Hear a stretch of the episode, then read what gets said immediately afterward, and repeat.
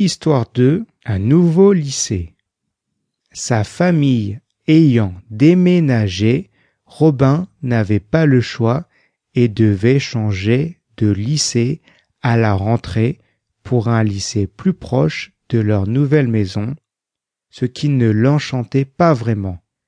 Il redoutait beaucoup son premier jour dans ce tout nouveau lycée où il ne connaissait personne, premier jour qui ne tarda pas à venir. Le matin de la rentrée, Robin traîne dans son lit, voulant à tout prix retarder ce moment qu'il redoutait tant.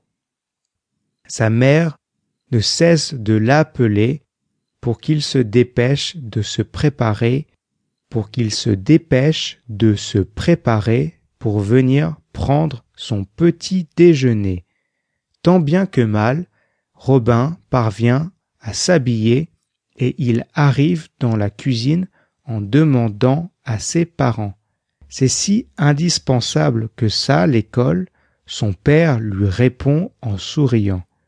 Ne t'en fais pas, ça va très bien se passer et tu te feras plein de nouveaux copains. Mais